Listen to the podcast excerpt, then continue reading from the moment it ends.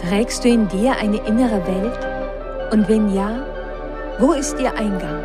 Ist die aufregendste Reise, die wir antreten können, die Reise in uns selbst? Und wenn ja, ist es möglich, dass wir durch unsere inneren Augen die äußere Welt ganz anders sehen? Dieser Podcast heißt Welt von Beyond. Und irgendwo zwischen dem Dunkel der Nacht und dem Tagesanbruch ist der Zugang zu deiner inneren Welt. Ich bin Anne Fonja und begleite dich auf deiner Reise. Willkommen in der Welt von Beyond.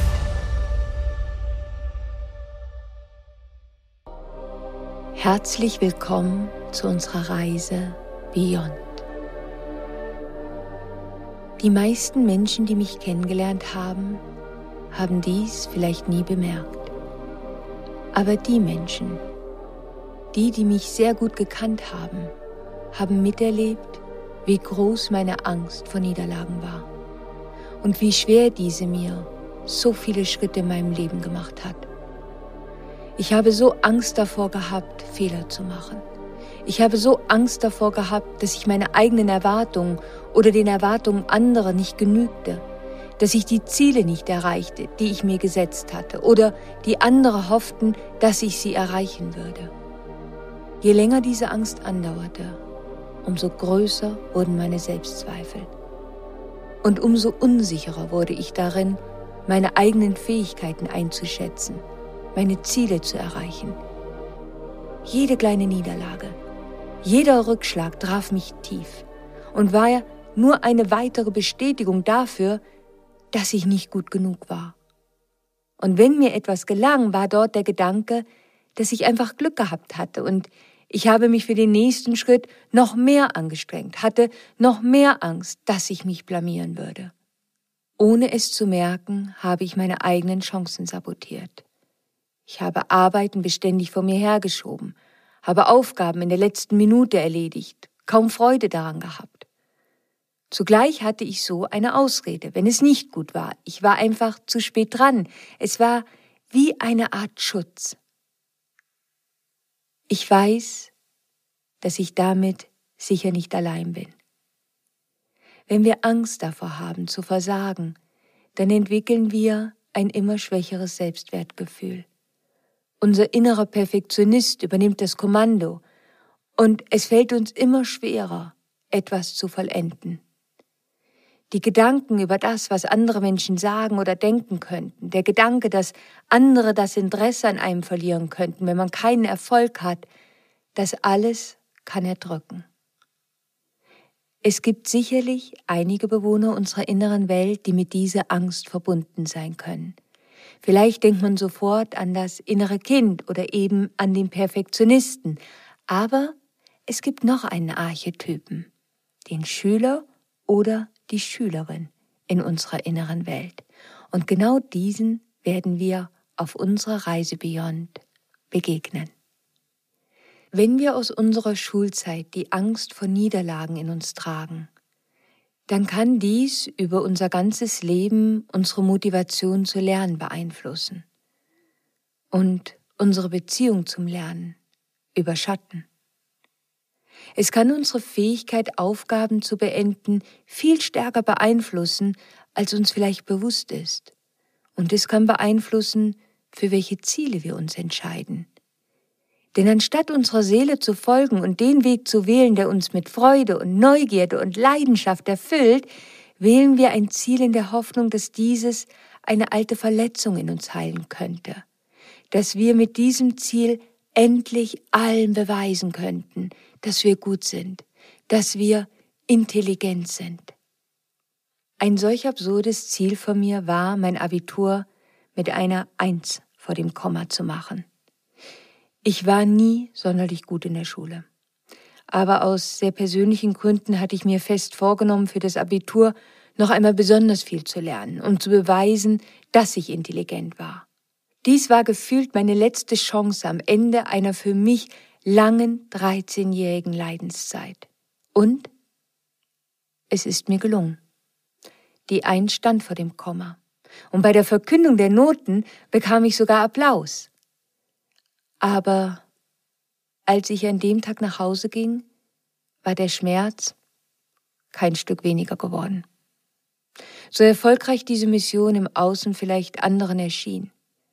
In meiner inneren Welt war sie gescheitert. Meiner inneren Welt schien die Eins vor dem Komma gar nichts auszumachen.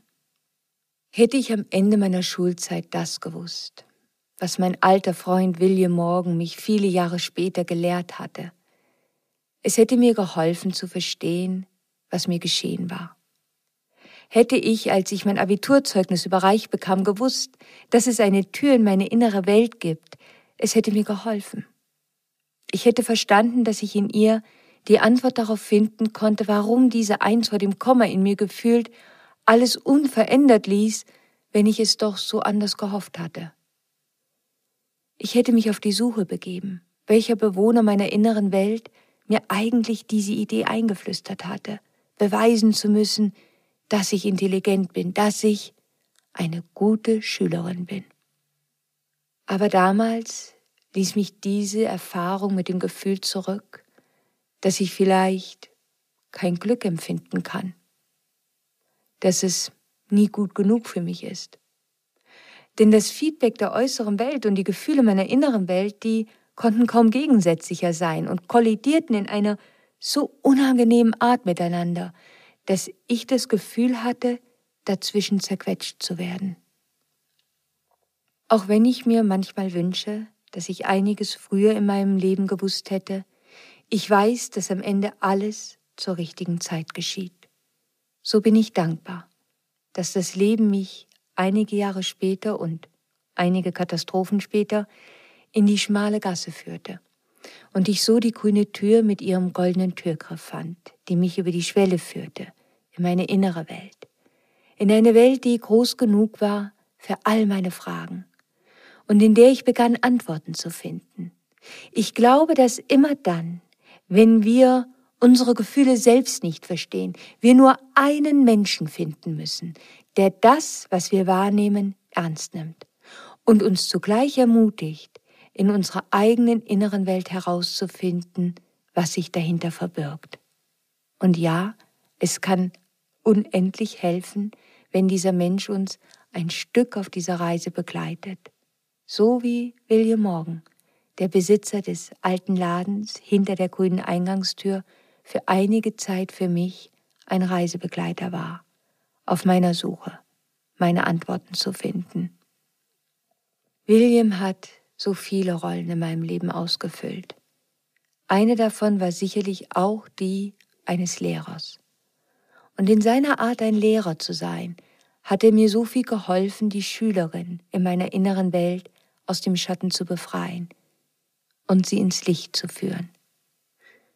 Was ich damit meine ist, dass er mir half, meine Angst vor Niederlagen zu erkennen, zu verstehen, wie groß sie ist und wie sehr sie mich davon abhält, zu lernen und zu wachsen. Von allen Ängsten in meinem Leben ist sie eine der stärksten gewesen.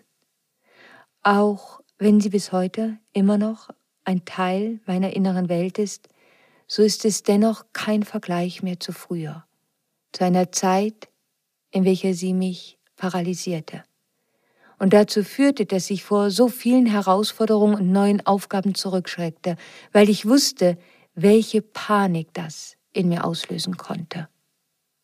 Auch wenn ich dich nicht an die Hand nehmen kann, und dich in die schmale Gasse zu Williams grüner Tür führen kann, so hoffe ich es über meine Worte tun zu können.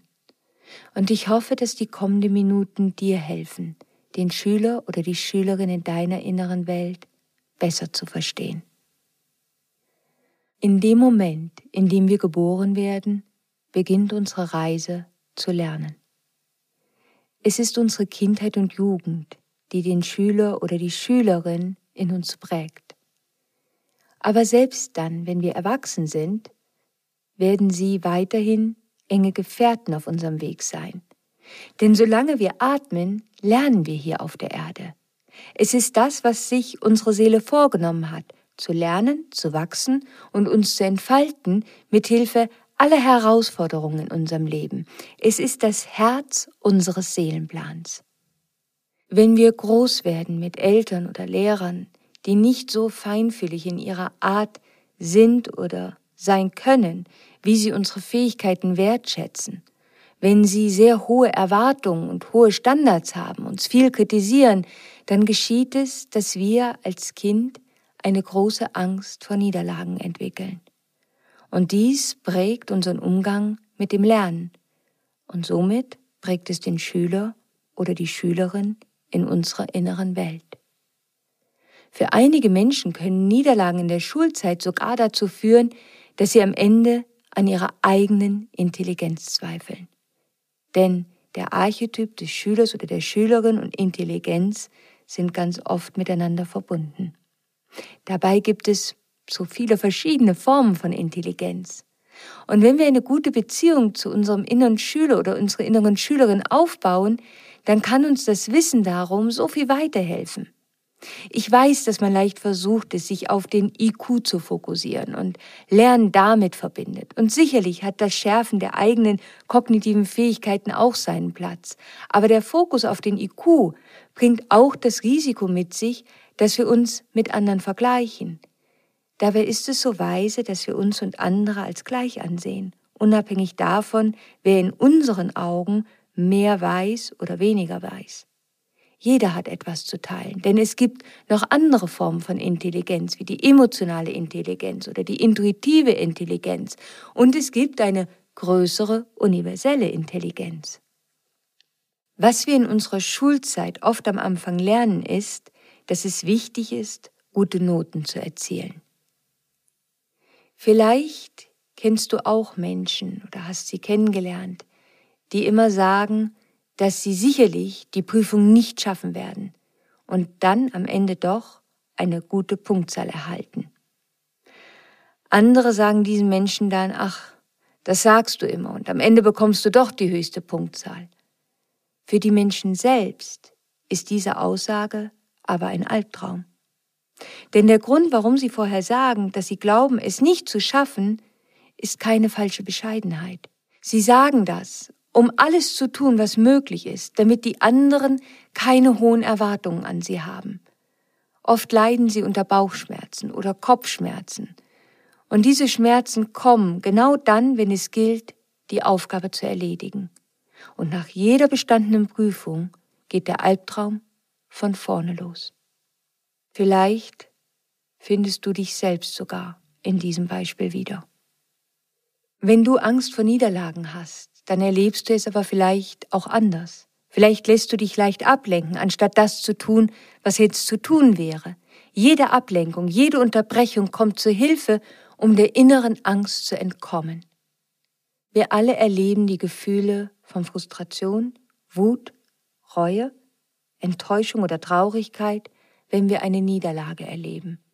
Aber das allein bedeutet noch nicht, dass wir eine tief sitzende Angst vor Niederlagen haben und unser innerer Schüler oder unsere innere Schülerin sich darauf ausgerichtet haben, uns vor diesem Schmerz zu bewahren. Es muss ein Gefühl von tiefer, tiefer Scham sein, welches die Wurzel von allen anderen Gefühlen ist, damit wir über eine Angst vor Niederlagen sprechen können. Dann wollen wir nicht versagen, weil wir das Gefühl der Scham vermeiden wollen, koste es, was es wolle. Scham ist so ein giftiges Gefühl, weil es uns schlecht fühlen lässt über das, was wir als Mensch sind. Dann ist nicht allein das, was wir getan haben, ein Fehler, sondern wir als Mensch werden zu einem Fehler. Und da wir, solange wir leben, aber immer lernen müssen, weil das ist ja Teil unseres Seelenplans, kann diese Angst zu einem Albtraum werden. Und das meine ich wörtlich. Wenn du jemals einen Traum hattest, der verbunden war mit deiner Zeit als Schüler oder Schülerin, dann weißt du vielleicht und kennst du vielleicht das, was ich jetzt beschreibe. Ich hatte so oft den Traum, dass ich auf einmal wieder in der Schule war. Ich laufe durch die Gänge. Ich weiß, ich muss eine Mathematikarbeit schreiben. Ich finde aber den Klassenraum nicht, weil ich das gesamte Schuljahr gar nicht im Mathematikunterricht war. Ich bin ganz und gar nicht vorbereitet. Ich versuche zu überlegen, was das Thema der Prüfung sein könnte, renne durch das Gebäude und frage mich, warum mich niemand jemals daran erinnert hat, den Unterricht zu besuchen, warum das niemandem aufgefallen ist, dass ich nicht da bin, warum mir niemand geholfen hat. Und die Panik wird immer größer und dann wache ich auf. Ich weiß, dass viele Menschen so ähnliche Träume erleben. Aus irgendeinem Grund steht man vor einem Test einer Prüfung und ist nicht vorbereitet. Und ganz oft betrifft das ein Fach, sei es aus der Schulzeit oder aus dem Studium oder aus der Ausbildung, in welchem wir in unserem Leben tatsächlich Schwierigkeiten hatten. Ich war nie gut in Mathematik in der Schule. Jede Prüfung war für mich tatsächlich ein real gewordener Albtraum.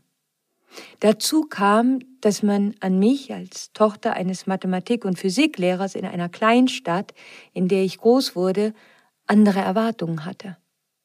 In Mathematik zu versagen war für mich schamvoll und gefühlt auch, zumindest habe ich es so gesehen, für meinen Vater.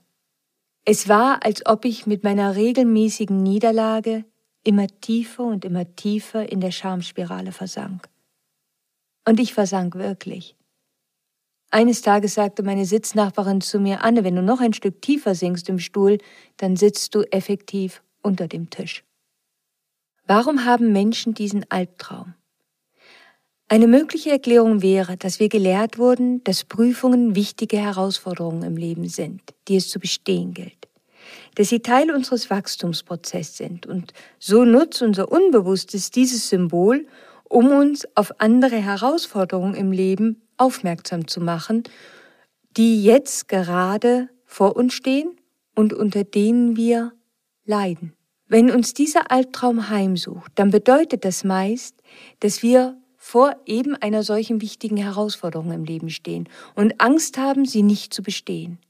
Deswegen träumen wir vielleicht, dass unser Stift nicht mehr funktioniert, wir zu spät sind, wir unseren Platz nicht finden, wir den Raum nicht finden, zu spät kommen oder vergessen haben zu lernen.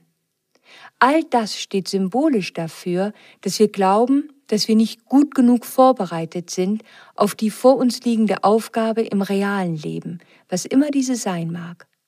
Vor allem, wenn wir von uns selbst hohe Leistungen erwarten und Angst vor Niederlagen haben, dann werden wir solche Träume öfter erleben. Diese Träume kommen in Zeiten, in denen wir bewusst oder unbewusst viel Stress erleben und unter einem starken Druck stehen. In Zeiten, in denen wir das Gefühl haben, dass wir vom Leben getestet werden oder von anderen bewertet werden, erleben wir solche Angstträume.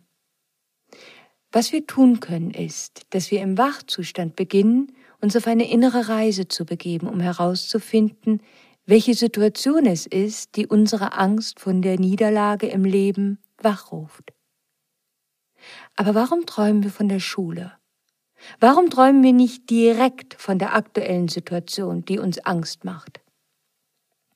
Emotionale Erinnerungen und Eindrücke, die wir in einer Zeit von hohem Stress erfahren, sind besonders stark. Und jedes Mal, wenn wir sie uns wieder in Erinnerung holen, verstärken wir sie. So werden sie zu dem Ort, an den unser Geist zurückwandert, wenn dieselbe Emotion wachgerufen wird. Tests und Prüfungen gehören mit zu den größten Angstauslösern von Niederlagen. Und so träumen wir von ihnen, wenn wir einen ähnlichen inneren Stress erleben. Ganz oft handeln unsere Träume nicht von irgendeinem Test, sondern von einem finalen Test, dessen Ergebnis am Ende bestimmt, ob wir bestanden haben und auf eine neue Ebene gehen können oder nicht. Ich frage mich, ob das nicht auch ein wichtiger Hinweis sein kann. Vielleicht haben wir besonders in den Zeiten diesen Albtraum, in denen wir spüren, dass wir vor einer größeren Herausforderung im Leben stehen und dass wenn wir diese meistern, auf eine neue Ebene gelangen können. Denn am Ende bleiben wir Schüler, Schülerin des Lebens und das, solange wir atmen. Vielleicht kommen diese Träume vermehrt dann, wenn das Leben uns testet und wir kurz vor einem großen Durchbruch stehen. Aus Fehlern wird man klug, heißt es. Doch in Wahrheit schätzt niemand Situationen, in denen die Dinge schiefgehen, in denen man hinfällt. Dennoch sind solche Erfahrungen unausweichlich. Und oft lernen wir davon so viel. Es sind sogar mitunter genau diese Erfahrungen, die ein wichtiges Puzzlestück waren für einen späteren Erfolg. Wir alle kennen sicherlich Geschichten von Niederlagen und Fehlern, die zu ganz großen Entdeckungen führten. Aber damit wir uns erlauben, an Niederlagen wachsen zu können, müssen wir lernen, richtig mit ihnen umzugehen. Das heißt, wir brauchen eine neue Wahrnehmung auf unsere Schwächen. Das ist gar nicht so einfach, wenn man in einer Kultur groß wird, in der der eigene Erfolg und die eigene Leistung zu einem großen Teil das Bild bestimmt, wie andere einen sehen und wie wir uns selbst sehen. Wann wir uns als Niederlage sehen, ist also auch eng verbunden mit der Gesellschaft, in der wir leben. Es gibt Menschen, die innerlich daran zerbrechen, wenn sie auf ihrem Weg scheitern. Und ein Scheitern wird immer damit verbunden, wie gut wir gelernt haben, einen Bereich zu meistern. Einige Menschen zerbrechen schon daran, wenn ein kleines Vorhaben misslingt. Andere Menschen hingegen schaffen es in kurzer Zeit wieder aufzustehen, selbst wenn sie eine wirklich große Niederlage erlebt haben, und bauen aus den Scherben etwas Neues auf. Kann es sein, dass Sie Ihren inneren Schüler oder Ihre innere Schülerin im Licht leben? Und wissen, dass es auch immer noch Teil des Lernens ist, theoretisches Wissen in der Praxis anzuwenden, dadurch die Materie weiter zu meistern, zu lernen, wie man die eigenen Fähigkeiten und das Wissen so einsetzen kann, dass es andere dient und dann etwas aufzubauen? Praktische Erfahrungen zu machen, indem man das, was man an Wissen gesammelt hat, in die Praxis bringt, gehört auch noch zu dem Weg des Lernens verlangt ein persönliches Engagement. Das ist alles Teil des Prozesses. Und der Schüler oder die Schülerin im Licht wissen das. Im Schatten bleiben sie in unserer inneren Welt lieber passiv, nehmen Wissen auf und versuchen es so gut wie möglich wiederzugeben. Ihr ganzes Streben geht hin darauf, ein gutes Zertifikat zu haben, eine gute Note zu bekommen. Aber der Prozess, das Wissen zu einer eigenen Erfahrung werden zu lassen, der fehlt. Dabei ist es unsere Seele, die Erfolg an Erfahrung misst und nicht daran, die Erwartungen anderer erfüllt zu haben und gute Noten zu erhalten. Aber wenn wir diesen Archetypen im Licht leben, unseren inneren Schüler, unsere innere Schülerin, dann kann er uns sogar die Weisheit schenken, dass es Niederlagen sind, die uns am Ende dazu antreiben, eigenständig zu denken und selbst auch mögliche Lösungen zu finden. So übernehmen wir selbst die Verantwortung für unser Lernen und erkennen immer besser, welcher Lernweg am meisten zu uns passt, auf welchen Wegen wir am besten lernen können. Das Geheimnis des Schülers und der Schülerin im Licht ist, dass sie negative Gedanken schneller abstellen können. Wir grübeln da nicht und fühlen uns beschämt, sondern gehen den Weg, aus der Erfahrung zu lernen. Die Frage ist am Ende, sehen wir es als eine Niederlage oder als eine Gelegenheit zum Lernen? Das Licht der Schülerin oder des Schülers in unserer inneren Welt ist sicherlich die Bescheidenheit, die Hingabe an das Wissen, die Offenheit gegenüber dem Gedanken, dass wir lebenslang lernen. Der Schatten zeigt sich, wenn wir nicht in der Lage sind, eine Materie irgendwann zu meistern, weil wir immer wieder von einer Materie zur anderen springen aus Angst, unser Wissen irgendwann in Aktion verwandeln zu müssen und dabei Niederlagen zu erleben. Dann sagen wir uns selbst und anderen, dass wir noch nicht gut genug sind oder dass wir jetzt noch ein weiteres Fach dazu nehmen wollen, dass wir noch nicht genug gelernt haben, dass das vielleicht doch nicht so ganz für uns ist. Und wir hören auf, unseren Träumen zu folgen. Nur setzen wir uns damit selbst gefangen. Der innere Schüler, unsere innere Schülerin sind so eng verbunden mit unserem inneren Kind. Und sie können als Strategie den Perfektionisten in uns mit zur Hilfe rufen. Wenn wir überhöhte Ansprüche an uns selbst haben, dann werden wir so gut wie nie unseren eigenen Erwartungen gerecht. Das heißt, der Perfektionist in unserer inneren Welt hat die Oberhand gewonnen. Am besten können wir diesen Bewohner unserer inneren Welt überwinden, wenn wir es schaffen, Niederlagen mit Humor zu sehen, ihnen etwas Positives abzugewinnen oder uns auf das konzentrieren, was gut war. Wenn unser innerer Schüler, unsere innere Schülerin im Schatten leben, dann können sie eine Strategie entwickelt haben, um mit Niederlagen fertig zu werden. Und die Strategie heißt, die Verantwortung an das Außen abgeben. Das ist eine Form von Selbstschutz. Oft machen wir dann die Umstände verantwortlich oder die Lehrer oder die Gesundheit oder irgendetwas anderes. Das ist nicht so bei Erfolgen. Da neigen wir eher dazu, sie unserem eigenen Tun zuzuschreiben. Allerdings hat das gerettete Selbstbild, wenn wir die Verantwortung an das Außen abgeben, einen Preis. Wir können aus unserem Fehler nicht lernen, wenn wir vor ihnen die Augen verschließen. Um eine Lektion zu lernen, muss man sich ja erst einmal eingestehen, etwas falsch gemacht zu haben. Wie können wir einen Mittelweg finden zwischen uns selbst innerlich für die Niederlage beschimpfen und der Versuchung, die Realität zu verleugnen? Die Antwort steckt in einem einfachen Satz, der aber gar nicht so leicht ist zu beherzigen. Der Satz heißt, ich habe einen Fehler gemacht, aber ich bin kein Versager. Das bedeutet, gelassener Fehler zugeben zu können und aufzuhören, unseren Selbstwert damit zu verbinden, dass wir immer alles richtig machen müssen und das natürlich und selbstverständlich auf Anhieb. Ich weiß, das ist eine wahre Kunst, denn das bedeutet auch, durch alte Prägungen und Muster aus der Schulzeit durchzubrechen, die mitunter tief in uns verankert sind. Wie oft versuchen wir im stillen Kämmerchen gut in etwas zu werden und es erst dann mit der Welt zu teilen, wenn wir in unseren Augen perfekt sind. Nur, das wird so nie funktionieren. Wir werden irgendwann annehmen müssen, dass es Zeugen geben wird für unseren Lernprozess und damit für unsere Erfolge und Niederlagen. Und dass das auch überhaupt nicht dramatisch ist. Man hat etwas sehr Interessantes herausgefunden. Wenn man Kinder bei Erfolgen für ihre Bemühungen lobt, dann erhöht dies ihre Motivation, sich neuen Herausforderungen zu stellen. Weil, wenn man die Bemühung lobt, lobt man ihr Handeln. Wenn man sie für ihre Anstrengungen lobt, dann werden Kinder mutiger, wagen sich an schwierigere Tests.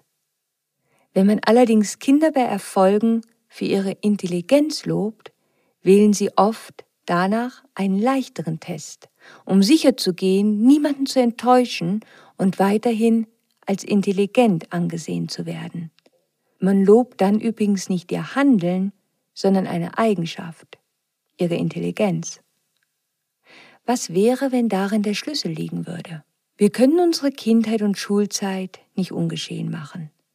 Aber wir können die eigenen inneren Eltern aktivieren und uns selbst mehr für unser Handeln und unsere Bemühungen loben.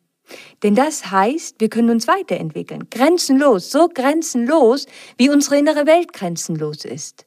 Das schützt vor der Angst vor Niederlagen, denn eine Niederlage bringt dann nicht gleich unser gesamtes Selbstbild ins Wanken, sondern birgt eine Chance zum Wachsen dann wird das Leben ein Abenteuer. Dann bereitet es Freude zu lernen, weil es darum geht zu wachsen und nicht zum hunderttausendsten Mal zu beweisen, dass man wertvoll ist, intelligent ist, liebenswert ist und eine brave, gute Schülerin oder ein braver, guter Schüler. Auch die Kultur, in der wir aufwachsen, wird unseren inneren Schüler oder unsere innere Schülerin prägen.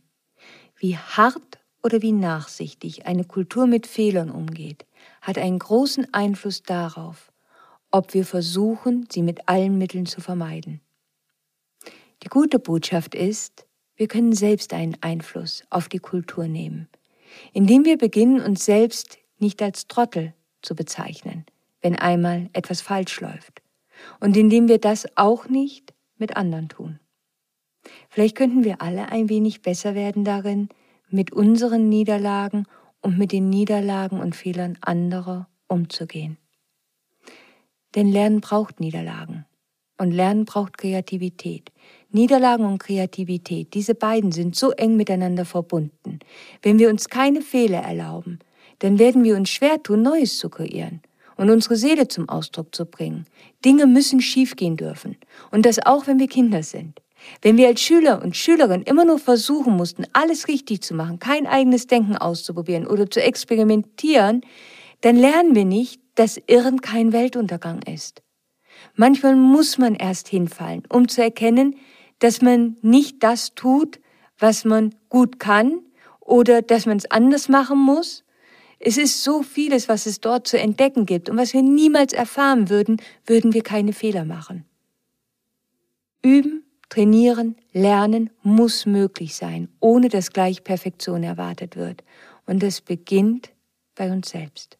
Ich habe meinen alten Freund William Morgan immer sehr bewundert. Für all das, was er über die innere Welt zu berichten wusste. Für seine Weisheit. Als ich ihm einmal sagte, dass ich mir so sehr wünschen würde, wie er zu sein, eines Tages zu werden, so gut mit all dem Wissen umgehen zu können und all diese Weisheit zu haben, die Wahrheit in den Erfahrungen des Lebens zu sehen, da hat er mir geantwortet, der Unterschied zwischen mir und dir liegt allein darin, dass ich bereits mehr Fehler gemacht habe.